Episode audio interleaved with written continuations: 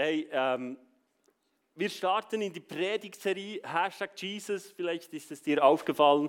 Ähm, unser Hashtag Jesus hängt wieder an der Wand. Und Hashtag Jesus ist immer die Serie, die wir vor Ostern machen. Wenn du es noch nicht bemerkt hast und in den letzten drei Wochen noch nicht einkaufen warst und gemerkt hast, dass diese wieder mit den langen Ohren wieder äh, im Regal sind, ähm, dann erfährst du es jetzt. Bald ist Ostern und wir äh, gehen mit großen Schritten auf Ostern zu. Und als ganzes ICF Movement machen wir immer Hashtag Jesus-Serie, weil wir sagen, hey, wir wollen vor Ostern Jesus groß machen. Ähm, wir wollen ihn wieder verherrlichen, wir wollen auf Social Media alle ins gleiche Horn blasen, damit Jesus wieder einen Stellenwert bekommt, ähm, der die Würdigung bekommt. Und wir glauben, dass es auch hilft, wenn wir alle zusammen dort am gleichen Strang ziehen. Und es ist eine Serie, die immer ähm, auf Jesus hinweisen soll oder auch offenbaren soll, was ähm, an Ostern ähm, passiert ist und was geschehen ist. Und in diesem Jahr haben wir äh, uns für eine Serie entschieden, die dreht sich um das Buch ähm, Beharrlichkeit. Kennt das jemand von John Bevere? Super. Dann kann ich sagen, was ich will. Genau. Nein. Ähm, und zwar heißt dieses Buch Beharrlichkeit die Kraft, die du brauchst, um nicht aufzugeben. Und es geht darum, dass wir verstehen, dass Gnade, was Jesus am Kreuz getan hat, nicht nur zu unserer Rettung dient, sondern auch uns befähigt in diesem Leben, wo wir drinnen sind. Es befähigt uns, unsere Ehe zu vollenden, weil es ist nicht so entscheidend, wie du eine Reise beginnst, sondern entscheidend ist, wie du sie vollendest. Stimmt's? Du kannst jede Reise gut beginnen, aber wenn du sie nicht zu Ende machst, dann ist es blöd. Und dann wirst du, glaube ich, auch nicht von dieser Reise ähm, erzählen.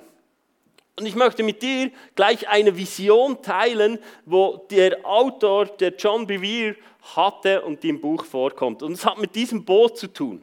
Und ich möchte dir diese Vision, die er hatte, möchte ich dir erzählen. Da war nämlich ein Mann in einem Ruderboot, so wie ich. Und er ruderte flussaufwärts. Und er gab sich jede Menge Mühe. Es war anstrengend. Wer ist schon mal flussaufwärts? Heutzutage wäre vielleicht mehr die Frage Stand-up-Paddle so. Aber flussaufwärts ist er, hat er Gas gegeben. Und es war anstrengend, aber es war eine machbare Aufgabe. Und dann kamen aber immer wieder luxuriöse Boote auf dem gleichen Fluss und die gingen flussabwärts. Und die Leute, die dort drauf waren, hatten eine Riesenparty, so eine Sause, oder? Saint-Tropez per excellence. Und die haben Champagner getrunken und gefestet und gefeiert und niemand musste rudern auf diesem Boot. Es war einfach wunderbar. Und von Zeit zu Zeit schauten die Leute vom luxuriösen Boot auf ihn herab und dachten, die arme Person. Und er war am Ruden und Ruden. Und irgendwann war er es leid zu ruden. Und er dachte so, pff, es ist richtig, richtig langweilig, äh, anstrengend, diese Ruder. Und gegen diese Strömung zu kämpfen. Und er hörte einfach auf zu rudern. Und so die letzten Ruderschläge, die er noch gemacht hatte, die trieben ihn noch ein klein wenig vorwärts. Aber irgendwann war Schluss. Und er war mit seinem Bug immer noch aufwärts gerichtet. Und auf einmal bemerkte dieser Mann auf dem Ruderboot ein anderes Partyboot, das in die gleiche Richtung den Bug hatte, aber flussabwärts trieb. Und auf diesem Schiff waren auch Leute, Riesenparty, Fete, aber die waren mega gut gelaunt und keiner musste sich anstrengen und ihr Boot schaute in die gleiche Richtung. Und dann geschah etwas Trauriges. Der Mann entschied sich, aus seinem Boot auszusteigen und in das andere, das luxuriöse Boot einzusteigen. Und er begab sich dort rein und gesellte sich zu diesen Leuten, die, wo der Bug auch flussaufwärts genau gleich wie er war. aber flussabwärts strömte. Das war die Vision, die der Autor hatte zu Beginn dieses Buches. Und wir wollen zusammen anschauen, was, hat, was bedeutet diese Vision. Und ich habe dir einige Punkte mitgebracht. Der Fluss, wo das Boot drin ist, ich habe es auf Folie mitgebracht, das ist die Welt. Die Welt, wo wir alle drinstehen. Das ist die Welt. Der Fluss ist die Welt. Und das Ruderboot hier, das ist dein und mein Körper der befähigt uns, in dieser Welt zu leben. Ohne Körper wird es relativ schwierig, in dieser Welt zu leben. Für uns unmöglich. Und der Mann, wer hat eine Ahnung, was der Mann symbolisiert? Ein gläubiger Christ. Der Mann, der in diesem Boot sitzt, ist ein gläubiger Christ. Und das Ruder, das Ruder, das steht für Gnade in deinem und meinem Leben.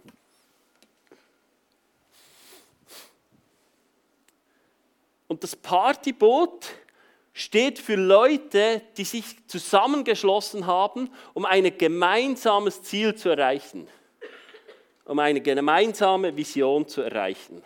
Und die Strömung des Flusses ist der Lauf dieser Welt unter Herrschaft des Teufels. Und die Ruder, die helfen uns, gegen die Strömung unser Leben auszurichten. Und der Körper von diesem Mann symbolisiert unseren Glauben. Und das ist die Vision über dem, über diesem Bild. Und schau, wir können ausgerichtet sein, Bug aufwärts, wir können sagen, wir sind Christen, aber wir haben aufgehört, gegen das Wirken der Welt anzutreten. Und wir sind vielleicht sogar umgestiegen auf das Partyboot. Und schau, mir geht es überhaupt nicht zu urteilen. Und es ist nicht eine Predigt, wo du denkst, das ist gut, dass der das mal hört. Oder eine Serie. Weil Glauben heißt immer, dass wir sagen, Jesus spricht zu unserem Herzen. Den einzigen Menschen, den du auf dieser Welt verändern kannst, ist, bist du selber. Du wirst weder dein Ehepartner, deine Kinder, noch äh, dein Arbeitsgeber, noch sonst irgendjemand wirst du in deinem Leben verändern können. Den einzigen Menschen, den du verändern kannst, ist dich selber. Und es steht im 1. Johannes 2, 16 und 17 heißt es folgendes.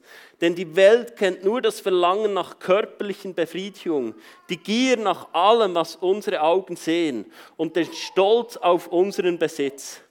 Dies alles ist nicht vom Vater, sondern kommt von der Welt. Doch diese Welt vergeht mit all ihren Verlockungen. Aber wer den Willen Gottes tut, wird in Ewigkeit leben. Und nach dem wollen wir streben. Und es gibt drei Personenarten äh, in, dieser, in dieser Vision. Und ich habe auch dir diese mitgebracht. Da ist der Ungläubige. Und der Ungläubige, der lässt sich einfach von der Strömung treiben.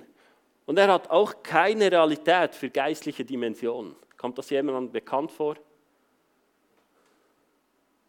So, die Welt, alles egal, was wir machen. Wir müssen nicht vergeben. Wir können einander hassen. Wir, keine geistliche Realität. Und es geht mir nicht darum zu urteilen, aber wir müssen die Dinge beim Namen nennen, wenn wir uns orientieren wollen. Wenn wir die Dinge nicht mehr beim Namen nennen, dann ähm, können wir uns nicht mehr orientieren. Die zweite Personengruppe sind Gläubige, sie stehen im Kampf. Kennt das jemand? Kampf im Glauben? Herausforderungen. Die Bibel spricht von Leid. Und dann kommen die Getäuschten. Das sind die Leute auf dem Partyboot. Sie verstecken, sie verstecken die selbstsüchtigen Motive durch christliches Auftreten und missbrauchen dazu die Bibel. Taffe Aussage. Aber es sind diese drei Personengruppen, ähm, die in dieser Vision vorkommen. Und die Frage ist, zu welcher Personengruppe gehöre ich? Also ihr müsst jetzt nicht alle antworten über mir. So. Einfach, ich wollte bei mir bleiben. Zu welcher Personengruppe gehören wir? Und ich glaube, es ist sogar manchmal so, weißt du, dass du nicht sagen kannst, ich bin nur da oder nur da. Es gibt Bereiche, wo wir uns vielleicht auf dem Partyboot befinden und wo wir unseren Kampf im Glauben aufgegeben haben. Und es gibt in anderen Dingen, wo wir noch kämpfen und wo wir noch bestehen. Und es steht im Hebräerbrief 12, in den Versen 12, 13 und 15 heißt es, stärkt also eure müden gewordenen Hände und stellt euch fest auf eure zitternden Knie. Schafft gerade Wege für eure Füße dann werden alle, auch wenn sie schwach und lahm sind, nicht stolpern und fallen, sondern stark werden. Achtet aufeinander, damit niemand die Gnade Gottes versäumt. Seht zu, dass keine bittere Wurzel unter euren Füßen fasse kann, denn sonst wird sie euch zur Last werden und viel durch ihr Gift verderben. Das steht im Hebräerbrief. Wir werden dort aufgefordert, dass wir alles ablegen sollen, dass wir darauf achten sollen, dass keine Bitterkeit in unserem Herzen, in unserem Leben hervorkommen soll und Raum einnehmen soll. Und dann heißt es so schön, damit niemand die Gnade Gottes versäumt. Es ist Gnade, wenn wir den Lauf vollenden können. Mein zweiter Punkt heute Morgen ist, wir sind zum Herrschen berufen. Hat das jemand schon mal gehört? Dass wir zum Herrschen berufen sind. Du und ich, wir sind berufen zu herrschen über unsere Lebensumstände. Und es steht wunderschön im Römer 5, 17, und ich kann euch sagen, das ist einer meiner Lieblingsverse. Und dort steht folgendes: Denn wenn infolge der Übertretung des einen der Tod zur Herrschaft kam, durch den einen, wie viel mehr werden die, welchen der Überfluss der Gnade und das Geschenk der Gerechtigkeit empfangen, im Leben herrschen durch den einen Jesus Christus. Ich möchte kurz mit dir bei diesem Vers bleiben. Hier ist etwas Essentielles vorhanden, was wir verstehen müssen und was Ostern bewirkt hat. Du musst wissen, also muss nicht, du kannst es auch wieder vergessen, aber es würde Sinn machen für ein aufblühendes Leben. Du wirst nicht zum Sünder, weil du eine Tat begehst. Du wirst nicht zum Sünder, weil du etwas falsch machst. Du wirst nicht zum Sünder, weil du die Bibel nicht einhältst, sondern du wurdest als Sünder geboren. Sorry an alle Schweizer, in der Bibel gibt es keine Neutralität. Es gibt zwei Reiche in der Bibel. Das eine ist das Reich der Finsternis und das andere ist das Reich vom Licht. Das ist das Reich von Gott. Und du wurdest hineingeboren in das, Licht, in das Reich der Finsternis. Da konntest du nichts dafür. Da war der erste Adam zuständig, dass du und ich in eine gefallene Schöpfung hineingeboren wurden. Aber was wir machen dürfen, und das empfehle ich dir herzlichst, dass du dich für ein Leben mit Jesus entscheidest, weil dann wechselst du die Seiten.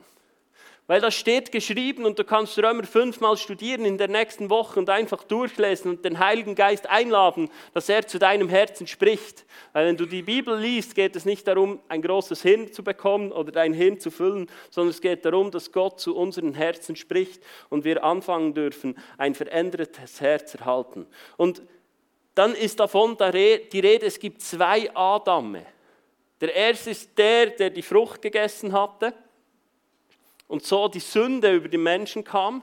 Und der zweite Adam ist Jesus. Jesus wird als der zweite Adam bezeichnet. Und Jesus kam als Mensch auf die Welt. Hast du dich schon einmal gefragt, warum Jesus als Mensch auf die Welt kam?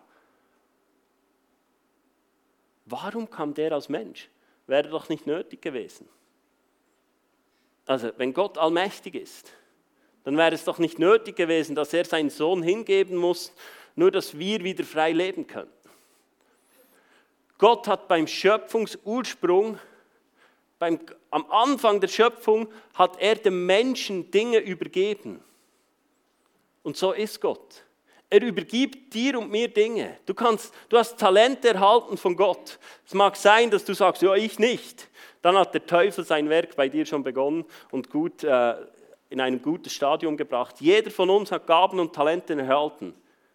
Und Gott nimmt sie dir nicht einfach wieder weg, weil du sie verschwendest. Er lässt es. Und genau so ist es auch beim Menschen. Gott hat dem Menschen die Welt anvertraut.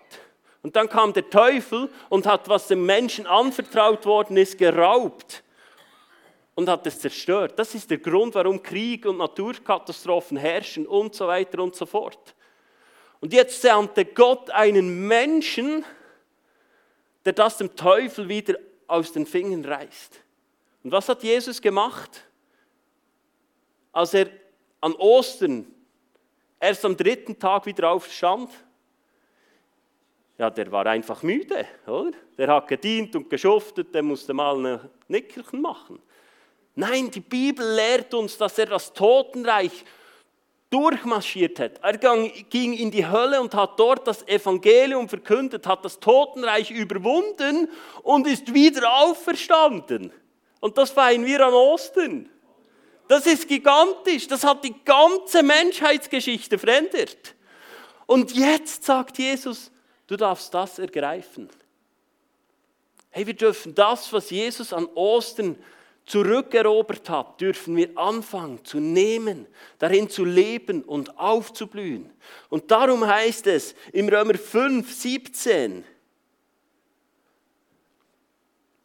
wie viel mehr werden die, das sind du und ich gemeint, im, welche die Überfluss der Gnade und das Geschenk der Gerechtigkeit empfangen haben, im Leben herrschen durch den einen Jesus Christus.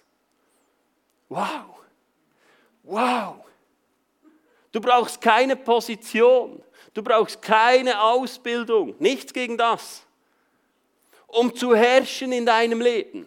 Was du brauchst, ist das Verständigung von Gnade von Jesus Christus und seine Gnade, die dich befähigt, im Leben zu herrschen. Das ist das, was wir brauchen.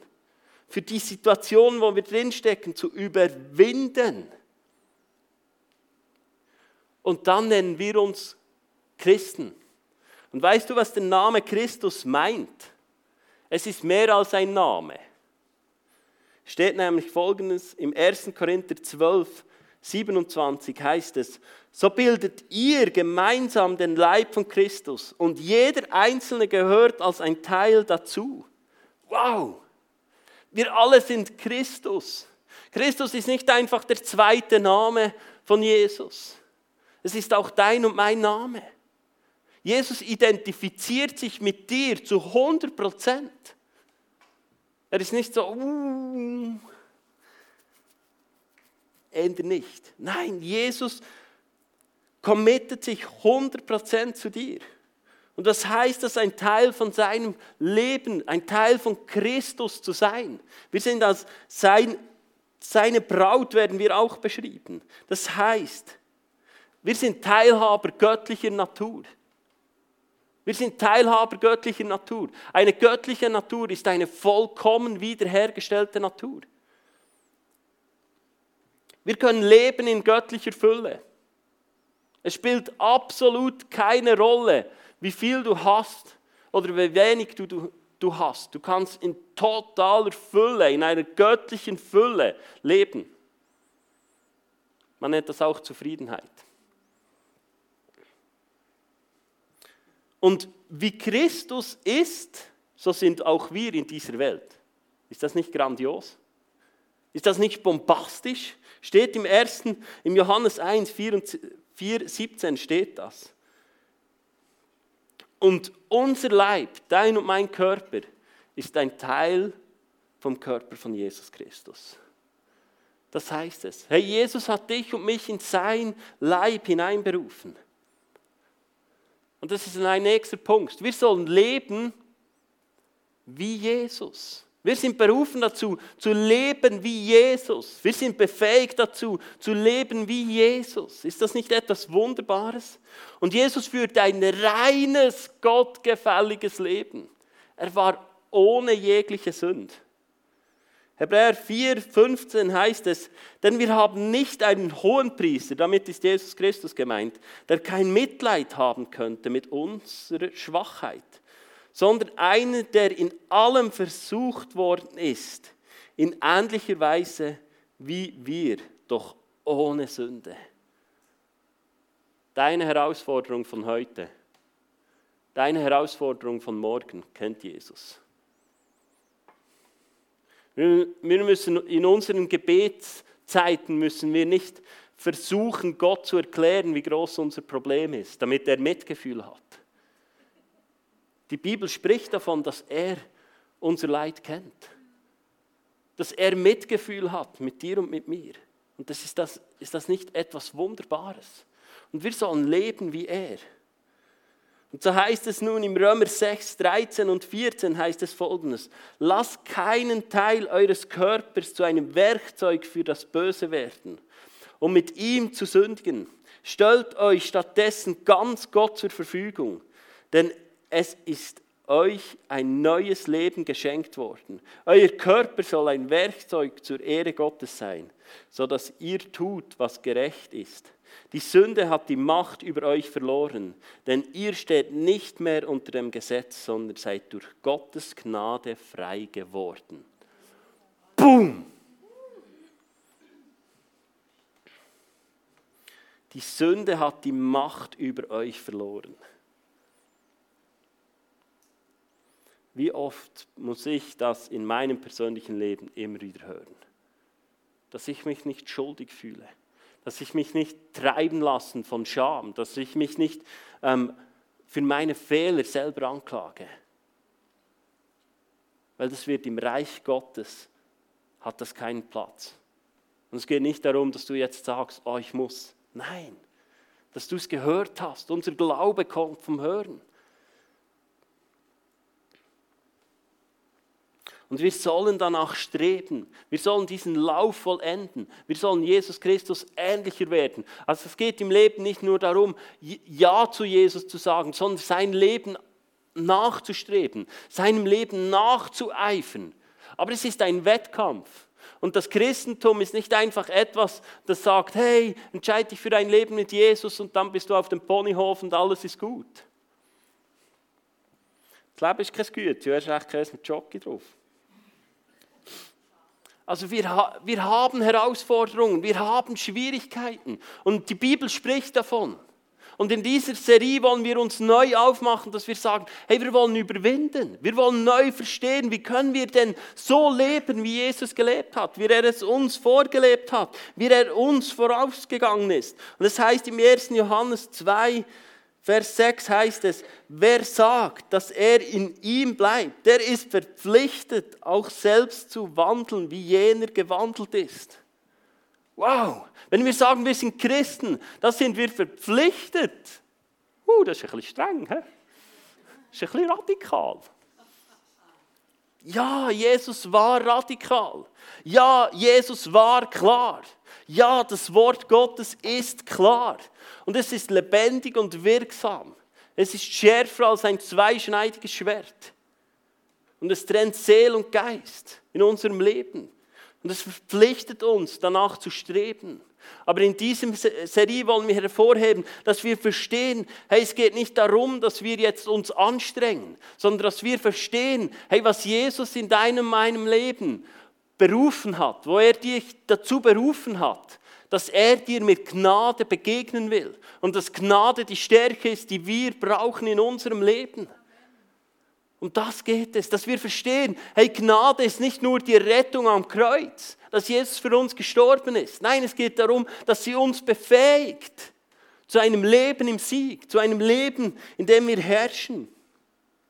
Also wir müssen verstehen, Gnade bedeutet nicht nur Errettung, was schon grandios ist, sondern es bedeutet auch Kraft.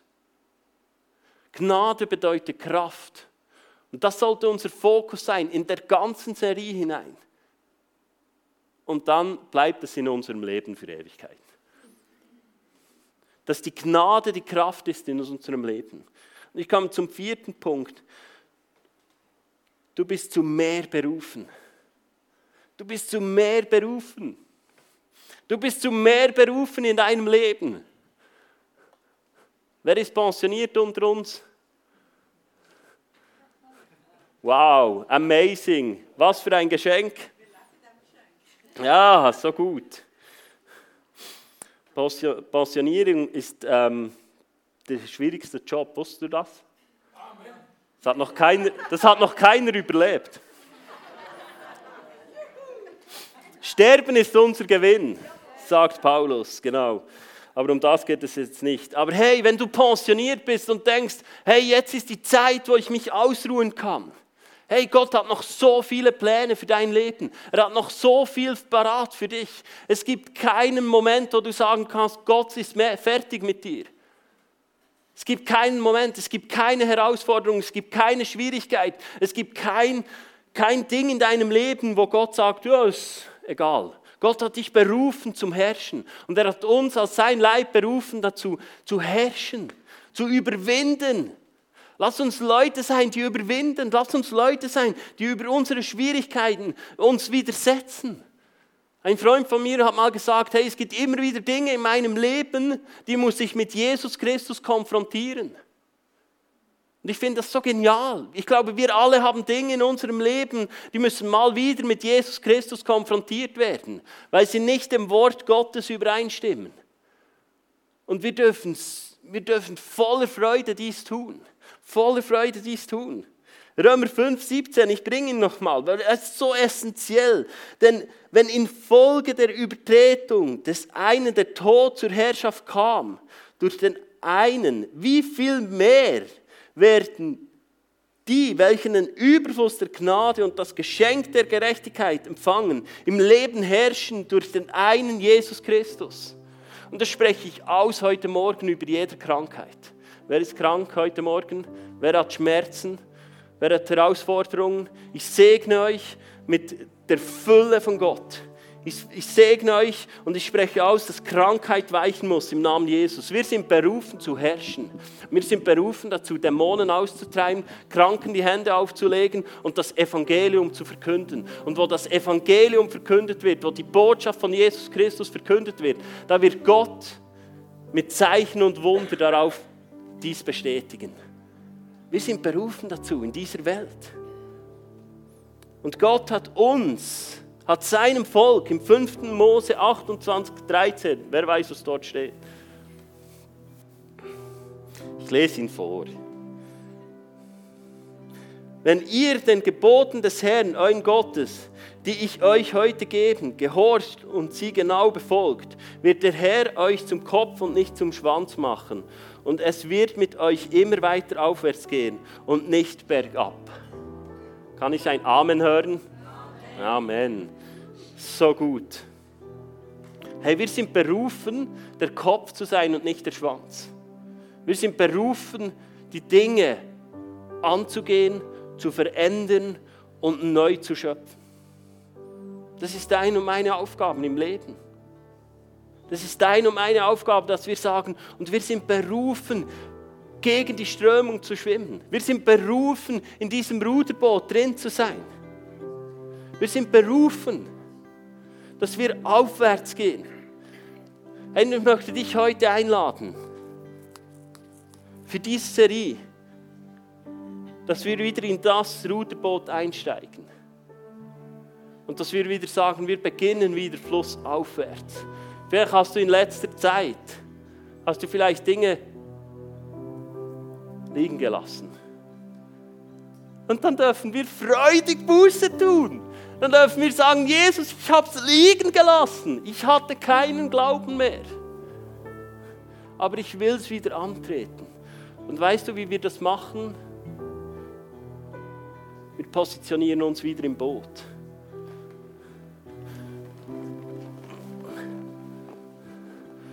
und sagen, Jesus, ich steige wieder ein. In dem Lebensbereich. Und weißt du, ich merke in meinem Leben so oft,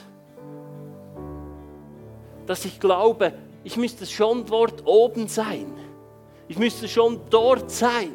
Jesus will mich dort sehen. Jesus will mich sehen, wie ich barmherzig bin, wie ich sanftmütig mit meinen Kindern umgehe, wie ich weiß was. Und so schnell laufe ich. Und ich hoffe, es ist in deinem Leben nicht so. In die Gefahr, dass Dinge, die bei mir noch nicht sind, wie die Bibel davon spricht, dass ich es für mich behalte. Dass ich es verdecke. Aber ich habe gemerkt, oft ist das der erste Schritt, wo ich sage, Jesus, du siehst meine Wutausbrüche. Jesus, du siehst, du siehst dort, wo ich, wo ich Dinge mache, die nicht nach deinem Willen sind. Und dass wir uns wieder reinsetzen und sagen, lehr du uns, durch deine Gnade können wir Dinge überwinden in unserem Leben. Es geht nicht darum zu rudern wie verrückt und zu gepickt und uns anzustrengen und dann sagen, jetzt werde ich mal ein guter Christ, jetzt gebe ich so richtig Gas. Jesus will das in deinem Leben vollbringen, durch seine Gnade. Aber meine Frage ist, wo sitzt du? Wo sitzen wir? Hey, das Paddel ist die Gnade Gottes. Und die Kraft in deinem Körper ist der Glaube. Lass uns Leute sein, die ganz bewusst in dieser Serie wieder sagen, ich packe meinen Glauben wieder rein. Ich packe meinen Glauben wieder ins Wort von Gott. Wir haben oft so eine komische Vorstellung von Glauben. Glauben heißt hoffen auf etwas, was man noch nicht sieht. Was siehst du in deinem Leben noch nicht? Was ist das, was du noch nicht siehst in deinem Leben? Wo herrscht Krankheit über deinem Leben? Wo bist du nicht mehr dich selber? Wo scheiterst du immer wieder? Vielleicht seit Jahren in einem Lebensbereich. Und Jesus lädt dich ein, in diese Serie wieder ins Boot einzusteigen und zu sagen, Jesus, ich glaube erneut, Ostern ist nicht an mir vorbeigezogen. Ostern sind nicht meine vier Tage frei in diesem Jahr, sondern es ist dein Fest es ist dein Ding, wo du eine neue Geschichte geschrieben hast, wo du angefangen hast, eine neue Geschichte zu schreiben. Und ich lade dich dazu ein, in dieser Osterserie zu sagen, und ich setze mich ganz bewusst wieder ein. Und das einfachste Gebet ist, Jesus, hilf mir. Jesus, hilf mir. Jesus, hilf mir in meiner Krankheit. Jesus, hilf mir in meiner Herausforderung. Jesus, hilf mir mit meinen Nächsten. Jesus, hilf mir mit meinem Arbeitsgeber, mit meinem Nachbar. Jesus, hilf mir und offenbar du mir, wie du da flussaufwärts mich bringen willst. Dass wir nicht wie die Strömung der Welt einfach ablästern über alle anderen und sagen, das ist ein richtiger Vollpfosten. Sondern dass wir sagen, hey, wir lieben. Jesus hat gesagt, wir sollen unsere Feinde lieben so schwierig. Ich finde das schwierig. Und wir sind in einem Land, wo es friedlich zu und her geht. Und trotzdem ist es so schwierig, Leute, die uns vielleicht nicht so behandeln, wie wir die Vorstellung haben. Und wieder hinzusetzen und sagen, Jesus, ich packe meinen Glauben wieder rein, dass du diesen Lebensbereich in 2024 nochmal umkrempeln darfst, nochmal eine neue Sicht hineingibst. Bevor die Band anfängt zu spielen, möchte ich dir eine Bibelstelle vorlesen. Und mit diesem Gebet möchte ich die Predigt dann beenden. Oder ich werde sie beenden.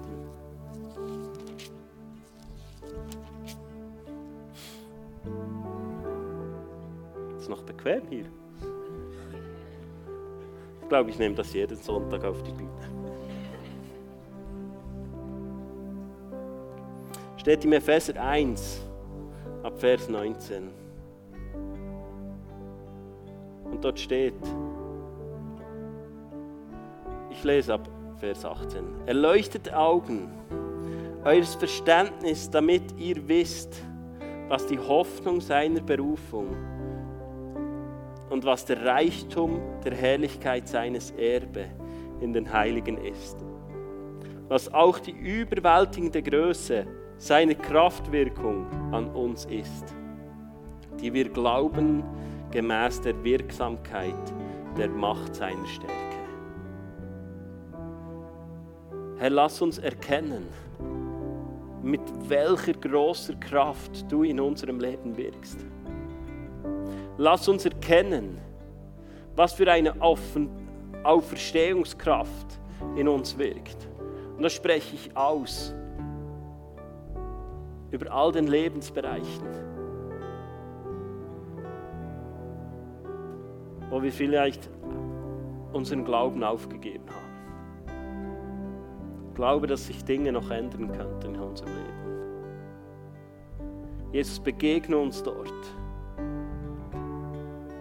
mit deiner Liebe und offenbart uns, welche Gnade du in unser Leben hineingesetzt hast.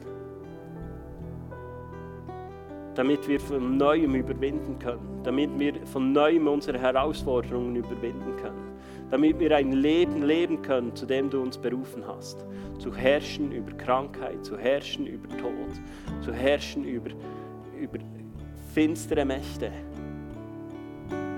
zu herrschen über Hass, zu herrschen über Unversöhntem. Und ich danke dir, dass du gerade jetzt in dieser Worship-Zeit uns die Augen einfach öffnen wirst.